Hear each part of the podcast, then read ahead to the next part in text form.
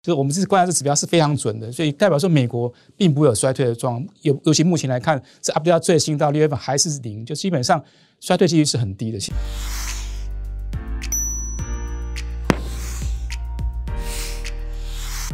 各位财讯的观众朋友，大家好，我是谢金河，欢迎大家再度收看老谢开讲。今天在这个关键的时刻啊，非常不容易邀请到国泰投信张喜董事长来到财讯的摄影棚。好，我们请张董事长跟观众朋友问候一下。社长好，各位观众好。好，我相信这段时间大家可以感受到全球股市的跌势呢，在上半年是惊险万状。那我们台股呢，在进入到七月的时候呢，我们有两个礼拜，现在。一度跌破一万四千点，那么在关键时刻呢，我们国安基金正式宣示进场，所以在礼拜三台股开盘跳高四百一十点以上，这个情况我们再度来邀请张喜董事长来特别告诉大家，每一次在危机来临的时候呢，其实我非常重视张喜董事长的观点，最显著的是在八五二三，在二零二零年的三月啊，大家都知道那个时候呢。所有人都被疫情的引爆呢，大家慌乱的手脚啊，很多人都看台股会跌到五千点啊。张喜董事长特别挺身而出啊，他那个时候呢，他说台股会旺十年。这个时候呢，我相信大家可以感受到，当他喊出台股在旺十年的时候呢，刚好我讲台湾会好三十年了，互相呼应。所以我看到张喜的观点呢，我。非常佩服他的勇气，就大家在恐慌当中啊，他能够挺身而出呢。我相信他是动足机先，所以在后面的两年多呢，大家看到从八五二三呢，我们一口气涨到一万八千六百一十九。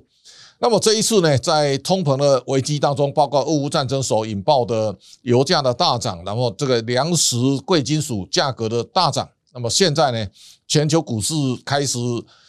半年的跌势啊，那么进入到下半年，我相信现在又到一个关键的时刻了。每一次在恐慌当中啊，张喜董事长的意见，那么大家一定要好好的来聆听。好，今天我们请到张董事长来到我们节目现场。在这两三年当中啊，你对台湾的投资人啊贡献良多。通常在最危急的时刻啊，你经常都会给大家提振信心。那我相信在关键时刻都能够有一个。好的扭转点，好，现在我相信，在经过这半年当中啊，我们从一万八千六百一十九，现在掉的掉跌到一万四以下之后呢，国安基金正式出手。我们来看台股的展望，你也特别提到八月之后呢，台股应该可以反起公道哈。那一方面呢，现在本一比其实到十倍以下了，那么大家可以看到，本一比下降，台股的殖利率还是非常高，而我们现在的。这个营收啊，到上半年的时候呢，台湾的营收其实表现非常亮眼。我们在这个月的营收，其实，在六月啊，三点八四兆哈，这个是也是历史上最好的成绩。我们从这些基本面来看，我们请张董事长来给大家看到，这一次国安基金本来是暂时不进场，那么这一次在跌破一万四之后呢，决定进场。在这个关键的点上，你给投资人什么一个建议？呃，我觉得是大家信心崩溃，然后台湾基本面也没那么差。另外，就看到最近通膨的一些数据也下来了，因为这一次的元凶就是通膨。通膨，呃，大家知道联准会本来预期今年大概升三嘛，俄乌战争呢就提到七嘛，结果没想到拖那么久，就变成一个十四嘛。哦，所以现在市场预期今年会升十四嘛，那就说这个时候大家就非常恐慌，会造成通膨。另外，就最怕什么，就是就是衰退。所以我想，如果说大家担心叫停滞性通膨，这是目前大家最悲观的看法。那我们认为通膨数据已经慢慢下来。那这一次美国在升三码之后，应该就通膨就慢慢会缓和，升息可能不会像想那么快。所以大家看到美国十年公债也大概三个 percent，也没有再往上走。所以我认为现在在台湾基本这么好的状态，应该是一个非常好的进场点。好，我想大家这一次被外资吓到哦，你看到外资今年其实。上半年卖超台股九千四百二十五亿，台积电呢，上半年卖超多少张呢？八十三万九千四百三十六，他提款的四千一百八十二亿。那联电呢，九十三万两千七百八十三张，也大概提款了五百五十亿。这个九千多九千亿当中，单单这两档大概就占一半了。那我相信，在今年的一个跌势里面啊，台积电当然扮演重要角色。我特别要请教张董事长，就是说，在过去这段时间，台积电这两三年，其实台股能够顺利的越过一二六八二，然后呢，一路到一万八千六百一十九，市场上原来都在看两万点以上，大家也来评价台积电，其实目标价可以上千元哦。那这一次呢，它一一杀杀到四百三十三哦。那我相信，如果以大家从这一次台积电的营收来看，它第一季四千七百二十一亿，第二季是这个五千两百多亿，大概第二季比第一季又增加两两千七百多亿。如果以这个情况来讲，它的第一第一季 EPS 大概在七点八二，第二季我相信可能会接近九块钱。那如果以这个来来推算，今年台今年要赚三十块并不难。也就是说，市场上如果景气有余力。对成熟制程来讲，可能影响比较大。但是台积电其实现在高速运算晶片呢，其实已经占市占率四成以上了。现在连 Intel 呢都要拜托台积电。那台积电在五纳米、三纳米其实遥遥领先，国际上其实你也追不到。所以台积电的基本面其实是最稳定的哦，它也是全球在战略当中最重要的尖兵。那在这种情况之下呢，我们如何从台积电来回推看台股未来的展望？呃，其实台积电基本面还是相当的好，尤其是它一季比一季好。那下半年又是旺季，因为真正 Apple 啦这些订单从下半年还是大量出货，所以其实它今年获利三十几块一定是绝对没问题的。那事实上，台积电可以从资本数来看，它今年大量资本支出，这是两三年后的产能，也就是它长线也是非常看好。所以我想，台积电今年基本面绝对是比去年大幅成长，在营收跟获利部分。那为什么跌那么多？就是因为我想今年是美元强势，美元现在到一零八，那基本上很多钱就是把钱从其他市场砍掉到到美国。那我想在这个八月七月底升息呃三码之后，应该是美元强势的最末端了，应该就是到顶了。所以基本上在之后可能就是钱慢慢会流往其他市场，尤其台湾的基本面这么扎实，那台积电的基本也是很扎实。所以基本上就是说，它以现在的本益比已经相相当的低了，剩下十十来倍而已。那基本上。应该是一个很好的钱。那在技术上，三星跟英特尔在呃五纳米以内基本上都追不上它，所以我想这个部分至少在未来的三五年都可以保持领先的地位。好，我想台积电是攸关台股的最重要的脉动啊，也就到这里来，你可以看到我们这一次从八二五二三一路降到一万八千六百一十九，台积电是 最重要的这个推升台股加权指数。下来的时候呢，台积电当然也重要。如果台积电顶不住的话呢，当当然问题就大了。好，这个当中其实还有个，刚刚张董事长提到美元指数啊，今天美元指数最高一百零八点五六二，这个已经不得了。也就告诉大家，在国际的整个金融市场当中，其实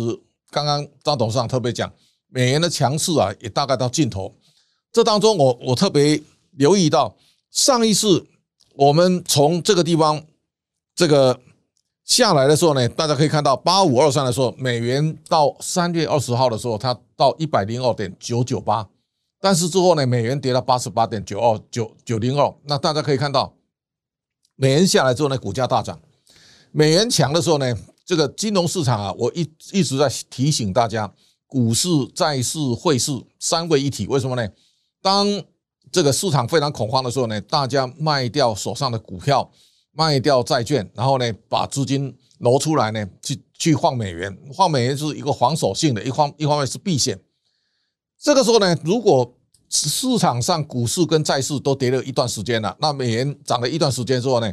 市场上开始会去寻找一个相对的转折点，也就是说，卖掉美元之后呢，这个钱回到股市跟债市。我们现在去寻找这个点，大家可以看到，在这一次股市从八五二三反弹之后呢，美元的指数开始非常显著的下来，下来之后呢，股市再次是一个多头。那现在美元的强势呢，它带领的指数到了一百零八点五六二之后呢，今天的日元呢，其实到了一百三十七点点七啊，已经非常高了哈。那那我们看到韩元到一三一五哦，台币呢到二十九块八。从汇市回头来看，就是说美元在这一波。撑得这么强，然后呢，未来的国际汇市对未来的投资的这个变化，你有什么看法？呃，其实美元强主要它的升息跟它升息有关，因为那个是利差的问题。那它今年已经升了呃六六码，那预计在七月再升上点九码。那预估在第四季目前的估再增五码，也就是说它的利差是很大，所以造成很多的钱往美国跑。另外就是今年大家在欧洲是重灾区，所以说欧洲重灾区，中国也不好，所以其实在基本面美国又是强势，所以我想就是在基本面跟这种升息面两方面资金往美国流。可是事实上美元太强对美国也不好，所以其实到这边应该稍一个底，像美元跟欧元是快一比一了，这个也是很很夸张的数字。那那今年要制裁俄罗斯，就俄罗斯是比美元更强，俄罗斯现在。美元今年涨了十三趴，俄罗斯涨了十七趴，也就是说，事实上，呃，俄罗斯这次制裁并没有制裁到，反而是受受惠者。所以，我想基本上到一个顶了之后，现在看起来这些油价原油都开始明显下滑，基本上，呃，就是美国在甚至升三码之后，或许第四季的升息会不如大家想那么高，也可能会减缓。那这样子，其实，呃，七月底到顶的美元应该就是差不多一个告一个段。那再来就是钱慢慢通膨，呃，比较没有问题，基本上就是可以慢慢流到其他市场。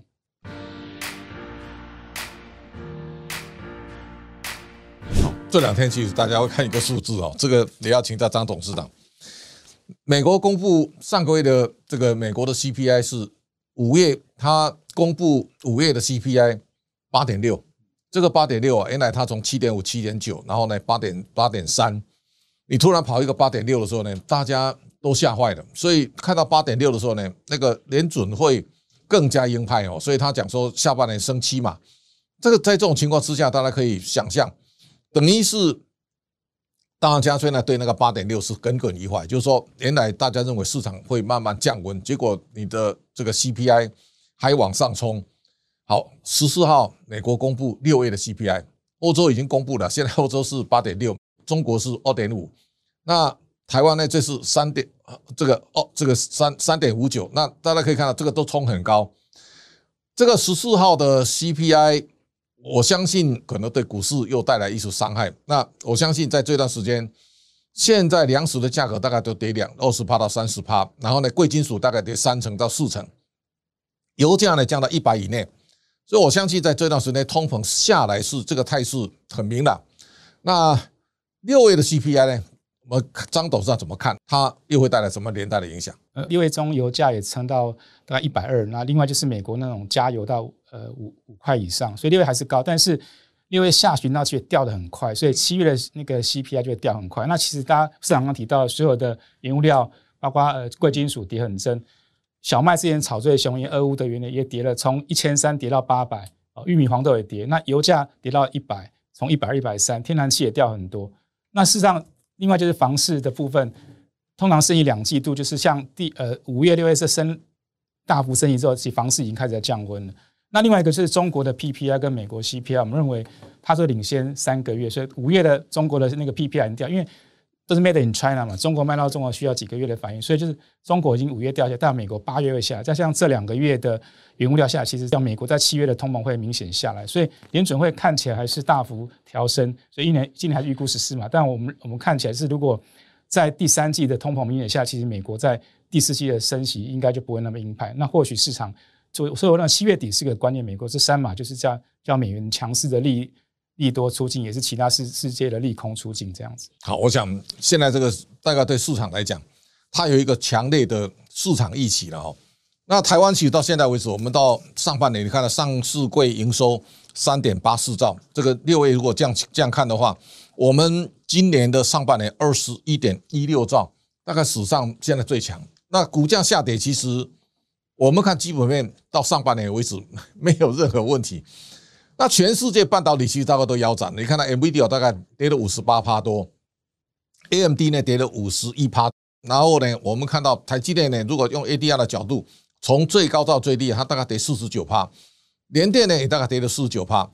这个半导体呢，在业绩没有任何显著下滑情况之下，大部分都腰斩。那这个就是强烈反映未来市场这个预期的这个悲观的心理哈，所以。如果从营收来看，其实台股到现在为止，我们今年的第一季有一点一六兆，第二季看起来还可能在一兆以上嘛。哦，那我们已经连续几几季都在一兆以上了，所以这个是台股非常强大的基本面。好，现在请教张董事长，就是说市场预期景气会衰退，然后呢，台湾到现在为止，其实我们整个上市柜公司整体业绩的表现是非常完美。那 在这样的一个拉锯当中，我们到底怎么看后后市未来的整个整个基本面的变化？好，我我先讲整个衰退，因为大家全市场都认为美国会衰退，可是我们过去一个指标就是美国 LCI 长期的一个 cycle 指标，这个灰色线就是衰退的时候的状况。每次衰退的前，每次从一九六九一九七到这个衰退，每次衰退前这个 LCI 一定飙上来到五十以上，从来没有例外过哦。就是每次，那是包括零零七年的时候。LCI 已经飙飙上来，其实还没有衰退，我们觉得应该要崩盘，最后就还是崩下来了。那到包括二零二零年的 Coffee，其实 LCI 飙上来，可到目前呢，这个 LCI 才在零啊，几乎是零，也就是说它衰退几乎几乎是零。我们就是用数字讲，它并不是说，就是我们是观察这指标是非常准的，所以代表说美国并不会有衰退的状况。尤尤其目前来看，是 update 最新到六月份还是零，就基本上衰退几率是很低的。其实大家想，美国怎么会衰退？油价那么好。呃，大家去买武器什么？尤其美国成为衰退，美国的失业率也非常的低，基本上是不是衰退的迹象？所以我想市场都是过度去恐慌。好，这个这个叫市场过度预期。这我们现在来可以可以看到，第一个，美国的非农就业人数现在表现非常好哦。那往下看，有一个非常重要的一个讯号，就是疫情的解封的期待哦。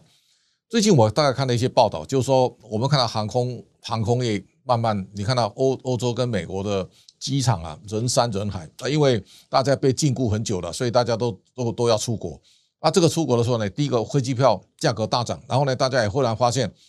这个包括机师啊，这个空服员啊，在过去的两三年疫情笼罩的情况下，因为飞机都停飞了，那很多空服员、机机师啊，大概都被解雇了。所以现在要重新回来的时候呢，大家后来发现人力严重不足，也包括。地勤的那些服务员，包括行李搬运工，所以每一个机场现在那个行李都堆积如山，人山人海啊，这个你就不好疏解哦。那在这种情况之下呢，旅游业的解封，包括航空业的复苏啊，大概所带动的一个新增的这个整个就业的这个人数啊，看起来会更加的明朗。所以这个美国这一次用大破大立的手段，就是说，他几乎用雷霆万钧之势呢，要把通膨压下来。压下来之后呢，其实如果万一真的经济衰退，它只要再稍微降息缓和一点，或把这个利率拉得几码，我相信那个那个景气很容易又上来。美国在全世界还是景气最好的国家，所以大家对这一种景气未来的疑虑啊，在这个地方看起来是有点过度反应哦。那这个度过度反应对市场会带来什么影响？也所以就是已经反映到金融市场，就是大家认为过度，就是说现在的市场已经反映叫美国。会叫停滞性通膨，就是第一个是通膨严重压不下来，第二个是就是美国进入衰退。所以我们刚刚看到，第一个通膨已经明显在七月份下来了，第二个是美国看起来也没有衰退的迹象，所以我想市场还真的是过度反应。好，这个过度反应其实股价杀得过低了哦，但每一次在在危机当中，其实大家会杀过头了。为什么？今年其实我们看到今年上半年有稍微统计了一下。去年涨最多的，大概今年跌的比较重了哈。也就是说，去年你看到台股我们涨了二十三点六趴，今年大概是跌了十八，上半年跌十八点二。那这个越南哦，去年涨了三十五点六，今年上半年跌了十八点九八哦，那大概都跌幅相对比较重啊。今年南韩只跌最惨。那台股这次，我觉得啊，这个我要请教当主张董事长，就是说台股在这一波其实是全世界最强势的，然后呢，这一次下跌的时候，在后面这一段呢，我们最惊险。为什么？我们六月一号台股还有一万六六千八百多啊，这次这一次掉了一万三千九百多。大家可以看到后面这一段下跌，台股跌最惨。大家可以稍微想象一下这一轮哦，你看那个中国的这个沪深三百哦，深圳 A 股和上海的 A 股，其实他们从底部上来，大概都有二十几趴的涨弹幅，也就是说，在。二零二零二一年，包括深圳、上海这个股价呢，就在从二零二一年的一月啊，它已经先下来，这个跌跌了一年。那这个时候呢，全世界像台股在破底，香港、深圳、上海其实他们已经领先了，都从底部拉出来，像这个深圳的 A 股大概涨了三成以上，所以这个地方全世界开始不一致的。包括这次我们看到印尼股市今年是涨的哦，那。东协国家因为这个供应链的移转，其实他们都非常强势。新加坡今年上半年大概跌一趴而已，所以这个调整啊，其实步调不太一致。下半年之后呢，我相信这个情况会有很大的改变。也就是说，上半年看起来是把那个下跌的空间拉大，那下半年我认为全世界会回到最基本面的探索，然后呢，重新找到它应该落脚的位置。所以，我想这个要特别请教张董事长，就是说台股在后面这一段，我们我们感觉上台股最弱哦，但是这个应该是一个强势最后补跌的现象，就是说。就市场上最强势的股票啊，最后杀低了，杀低大家很恐慌，所以国安基金在这个呢出手，我想时机也是刚好。在这种情况之下呢，我们怎么来看台股在后面这一波的杀低，然后呢，后面未来的整个台股的这个从基本面如果引导到股价的一个未来的发展？其实台股这一波杀低还是要看到半导体产业，因为半导体是台湾的重心。那这一波除了除了台积电另外，像一些 IC 设计跟联发科啊，这些都跌得非常重。那半导体。呃，其实它确实有一些需求改变，就是包括短线跟长线。短线包括像手机部分哦，跟 PC 部分。手机因为目前手机 PC 还是支持半导体一个比较大的产业。那手机因为欧洲跟中国，欧洲尤其大家知道，欧洲是重灾区，他们的通膨非常高，所以欧洲今年手机可能会衰退十五到二十趴。那中国呢，也因为封城的关系，还有去年的紧缩，所以中中国也是预计衰退十五到二十趴。所以这两个市场占全球手机大概四十个 percent。所以手机今年呢，本来大家知道手机。Smartphone 本来在二零一九的大概一年大概十五亿只以上左右，到二零二零年就掉到十三点五亿只，去年也差不多十三点五，那今年已经大约预估到十二点一亿只，就是中国跟欧洲的衰退，所以造成很多晶片的大大幅下修。但这个部分手机，你看它的存量已经从之前的大概十一到十十二亿，基本上已经少了三亿，所以基本上假设说慢慢手机可以恢复的话，基本上是可以慢慢上。那为什么这两年明明手机掉了三亿还可以那么撑，就是五 G 手机的上来？五 G 它吃的 IC 是二点五倍，所以就说现在我今年的五 G 大概会比今年成长三年，大概有七亿只左右。所以过去两三年就是靠五 G 来撑这个手机的市场，所以基本上还是一个打平。如果说这个需求慢慢上的话，手机就会开始上来，尤其是现在是一个相对低的位置。那长线部分就是包括车用市场，这个我必须讲一下。大家知道车用半导体呢，占整个目前半导体大概七个 percent 左右。那车用以前传统的车，它一年大概是三百五十到六十亿美金，是非常低的。那大家知道，自驾车 Level Two 大概是二点九倍的量，是差不多一千亿。假设全部换的话，如果是到 Level 五全自驾的话，基本上它要到十倍，大概到四五千亿的部分。所以将来半导体的产的成长会在自驾车这边上来。所以像车用市场就是半导体一个长线的部分。除了车用以外，在云端部分，Server 在安控。哦，在 AI 都是需要高速运算的半导体，所以这部分造成台积电为什么这两年还是大量投资，是因为这长线的目标太明显了。短线手机也差不多到一个底部的部分，而且五 G 在替换中，所以目前真的是一个相对底部的位置。那其实半导体看起来三四季虽然有些调整，但是其实还是不会太差的。而且我觉得明年会大爆发，是因为手机今年已经到底了，就是到十二亿只，明年慢慢回到十三四亿、十五亿只，而且五 G 的比例在增加部分，就讲明年半导体还是会大幅提升。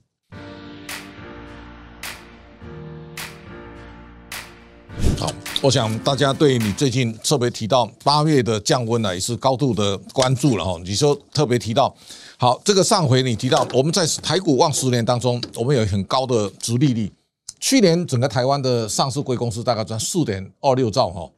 今年上半年我们第一季一点一六兆，我看看起来是今年相对表现还不会太差，所以大家可以看到台硕上半年大概赚一千一百亿，那十五家金控，因为它波波动大，所以今年只赚了两千多亿。但看起来今年还有一个大家也很保守，就是货柜航运。货柜航运去年整个加起来，这个获利非常好。它长荣是，你看到它，它现在一季已经到十九十九块多了。那我相信今年看起来它这个变数再大哦，它大概赚六六七十块还是很有可能。所以那个本益比是非常低的，也就是说。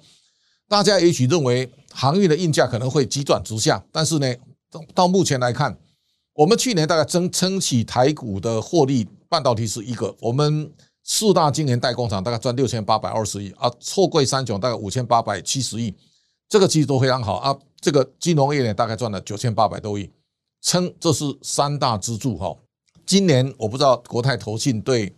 台股在今年的整体的这个获利的评价，就是说。今年我们的全体上市贵公司的获利大概会落在哪里？然后呢，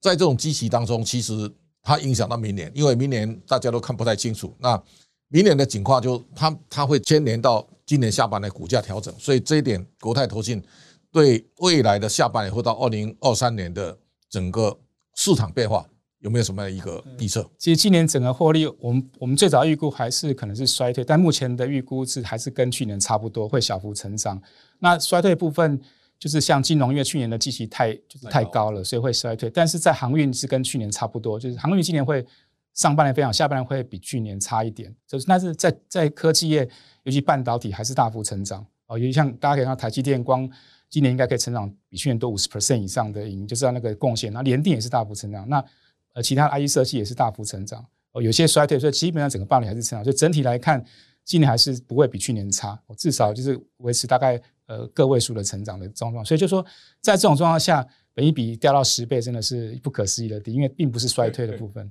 好，我想这个现在如果从股价来讲，联电大概上半年可能它第一季一点四七哈，那今年我觉得它最少做五万六，可能性是蛮高的了哦。假定说联电它今年赚五块。股价三十几，其实它的本益比成六七倍啊，没有很高哦。台积电如果今年算三十块，那它跌到四百三十三的时候呢，其实换算回来，它本益比可能是十四倍。那如果今年它下半年没有更差，它这可能就到三十二块。我相信可能在三十到三十二块之间哦。我的我估计大概是这样哦。那这个时候，其实我们看到股价在下跌的过程里面，一方面，台积电原来在跌的时候，它它的殖利率连两趴都没有，现在跌到这里大概殖利率二点三五，当然它跟这个十年债还有一段差距，但是它的业绩的稳定的成长，这个在全世界还是非常难能可贵的哦。到这里来说，我们对股价的评价就是说，有很多个股，那尤其 IC 设计，我我最我最近看了一下，像有一档叫升佳，它从九百九十八 一直跌了两百三十五，大概一下跌了八十趴，那这个。它它其实还一股可以赚三十块的实力哦。那股价呢？这一次尤其 IC 设计是跌幅非常重啊。我们怎怎么来看这样一个在因为预期不好而股价杀得过低的？我们如果从这当中来找到一个合理的股价的评价，嗯，就 IC 设计它反映两个，就一个是大家刚提到消费者电子衰退，尤其是欧洲跟中国，所以他们。去年因为基期太高，所以他们掉的会比较快。另外就是说，方举还在涨价，他们等于是两边被夹击。但是目前的价位是真的是超跌的很严重。但是反过来看，就是上游的半导体方举还是非常的景气，还是非常的扎实。就算下游有一些掉单，基本上刚提到长期长期的大趋势并没有改变，在车用哦，在云端还是非常强。那另外跳到五 G，它需要量是两二点五倍。虽然手机衰退了，今年再衰退八个 percent，可是五 G 成长三呃三十 percent。就基本上整个半导体并没有衰退，所以其实在上游是非常的便宜了。那刚台积那个台积电估的是应该会比市场预估的高很高蛮多的。那那就是说其实看起来就是本益比真的是相对低。那台积电因为它是一个还在大量投资，所以为什么要配息低？是因为它还在大量资本，所以它 ROE 很高。它这时候配给股东还不如自己来来做还要更好，因为它未来两年还是大成长。那它到二零二五年之后，它的投资开始减缓之后。它之后的配息会很吓人，因为它一年的折旧是很大的，所以我想二零二五年台积电会变成一个超级高配息的公司，所以放长一点应该也是不用太担心。好，今天我们非常感谢张锡董事长。那我想在最后的时间哦，就在台股跌到一万四了，那你有什么要特别叮咛我们国内的投资者哈，在面对这样的一个高的震荡的时代，我们对未来的前景、未来的股票的投资有哪一些要特别提醒大家的？嗯，第一个我觉得是。我们跟着巴菲特的脚步，巴菲特三月就大买，那而且他买了不少。但是第二次 S M P 又跌了十六帕，所以基本上你现在买比大巴菲特便宜啊，便宜蛮多的。就是说基本上，我想巴菲特是做长线，他不是看短线的的市场信息。那另外我说，目前全世界都已经都很便宜了，那尤其台股哦，可以看到它都在长期的低，各个产业从大盘呢都是历史的低档区，所以基本上我觉得便宜就是最大的利多。大家知道投资里面。买贵就是风险，买便宜就是没有。那便宜不是说股价一万，而是说目前台湾的获利，我们现在四兆多是比一九年两兆还多了一倍多。我们整个产业结构已经调整了，不要再回到过去那种七八千年，那时候是只赚两兆，现在是赚四兆多，所以基本上现在本益比还是升的升的非常低。所以大家就是呃看基本面来做事情。我想最悲观的就是回过来看基本面是不是值得投资。好，我想在跌势当中啊，其实我最近我诶 特别去看。我的周边的朋友到底怎么看？我看到我们郑听仪郑教授啊，他立刻讲，他说一万二，哈，他是吃斩钉截铁。我看杜金龙特别讲，他说他的九千多，哈，我我一看不得了了，哦，所以在跌势中大家有不同的看法，但是最后呢，你还是要回到基本面来审视一下。我们通常在讲，行情总在绝望中，但是诞生在半信半疑中成长，啊，在憧憬中成熟，在绝对乐观中毁灭。那我相信现在应该大家都处在一个非常恐慌、惊恐的状态。好，今天在危机当中，我们请到张锡董事长来给大家醍醐灌顶。我相信每一次啊，在关键时刻呢，他的睿智给大家的呼吁呢，通常都能够给市场带来信心的提振。那我相信你在慌张的时候呢，想想张锡董事长的话，我相信你的手上的股票会抱起来比较安心。今天非常感谢张董事长，也感谢大家的观赏。这一周的老谢开讲到这边告一段落，下周同一时间请大家继续收看。